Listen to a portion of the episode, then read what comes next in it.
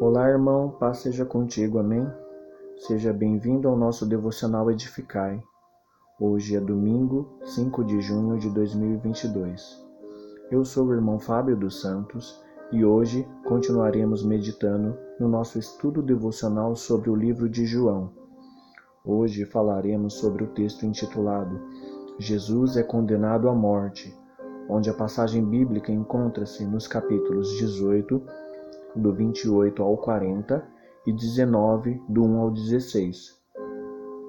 Hoje gostaria de falar sobre duas situações que podemos ver nesse texto.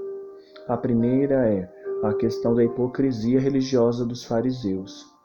Quando lemos o texto, podemos observar nitidamente a hipocrisia que há por trás da religiosidade dos fariseus pois por ser Páscoa não queriam se misturar com os romanos entrando na audiência para não se contaminarem para poder comerem a Páscoa. Porém, não viam que estavam tramando um assassinato contra um homem inocente.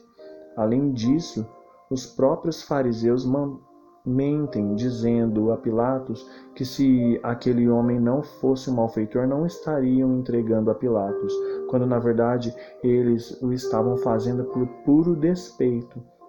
Simplesmente porque Jesus, o rabi, estava se destacando da maioria dos rabis da época, expondo a essência da lei.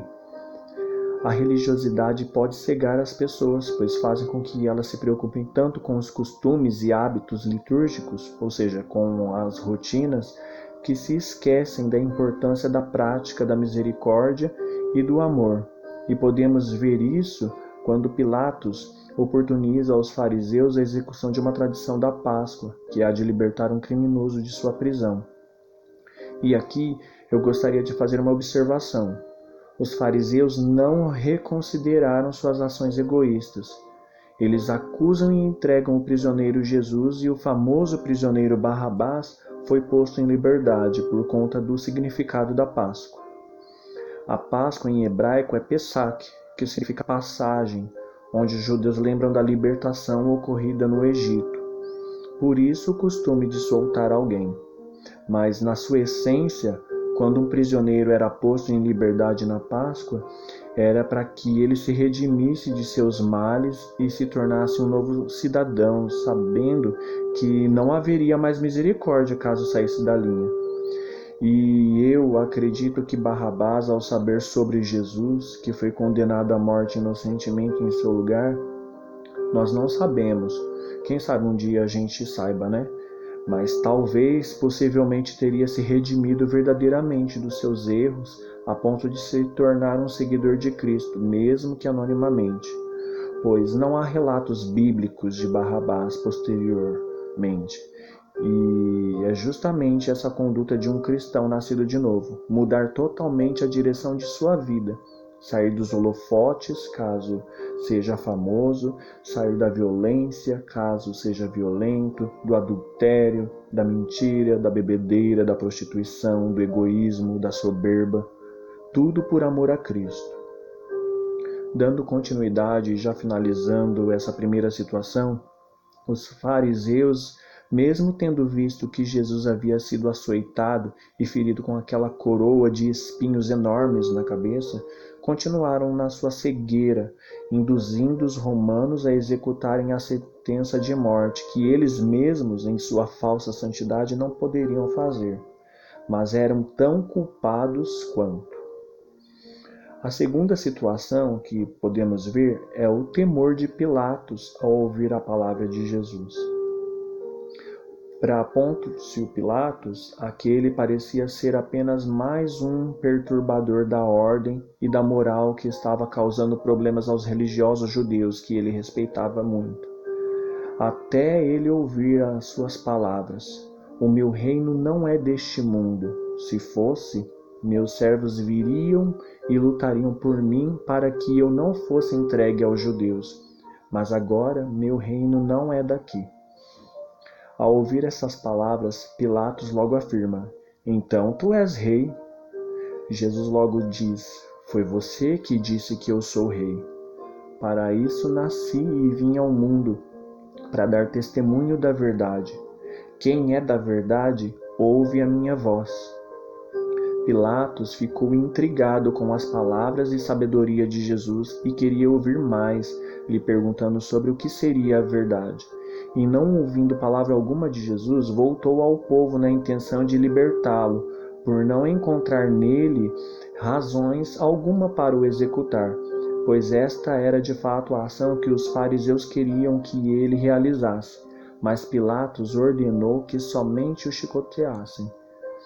Pilatos tentou novamente negociar a liberdade de Cristo e ficou ainda mais temeroso quando ouviu que os fariseus disseram que ele deve ser morto porque se fez filho de Deus. Pilatos provavelmente ligou as palavras de Jesus com a declaração dos judeus. Pilatos tenta descobrir mais a respeito de Jesus e quer ouvir suas palavras, quando simplesmente não ouve nada da boca de Cristo. E gostaria de abrir um parêntese aqui. Muitas vezes também queremos ouvir Deus falando conosco e não encontramos resposta. Mas gostaria de lembrar que, assim como Jesus estava diante de Pilatos, ele hoje está diante de você, mesmo que em silêncio. Então não saia da presença dele. Fique com ele, mesmo que em silêncio, porque ele, assim como você, fala na hora que ele quiser. Pilatos ficou inquieto diante do silêncio de Jesus e quis usar sua impaciência para tentar arrancar algo de Jesus, quando ouviu: Nenhum poder você teria contra mim se de cima não fosse te dado. A partir daí, Pilatos teve a certeza que quem estava diante dele não era alguém comum e já procurava brechas para poder soltá-lo. Mas quando uma pessoa é somente curiosa, e não verdadeiramente transformada pelas palavras de Cristo, acaba não encontrando segurança para se render à sua vontade. Pilatos acabou sendo convencido pelos judeus e por sua posição de destaque quando eles disseram: Se você soltar ele, você não é amigo de César, porque qualquer que se diz rei é contra César. O Império Romano era quem dominava as nações, tornando os reinos subordinados ao seu poder, e quem comandava este império era Augusto César. Pôncio Pilatos era governador romano que vivia na província da Judéia e era quem representava o império. Com medo de perder sua posição e de morrer, acabou cedendo à acusação dos fariseus contra Jesus. Para finalizar, gostaria de fazer alguns comparativos aqui. Ambos, Barrabás e Pôncio Pilatos, se encontraram com Jesus numa situação onde suas vidas estavam em risco. Um, ou seja, Barrabás, à beira da morte, encontrou a Jesus que o livrou da morte física e, quem sabe, talvez da espiritual. O outro, em sua morte espiritual, encontrou a chance de viver, mas deixou os cuidados desse mundo falarem mais alto do que as palavras de Jesus a ponto de o entregar para ser crucificado, lembrando de que qualquer forma isso teria que se cumprir. Não deixe nada te impedir de ouvir a voz de Cristo em seu coração. Lute e relute contra a adversidade. Nada pode te afastar do Senhor. Nós temos duas vidas, a carnal e a espiritual e sempre uma delas estará em risco, e cabe a nós decidirmos qual delas nós iremos perder. Você já decidiu qual? Que você tenha um excelente dia em nome de Jesus.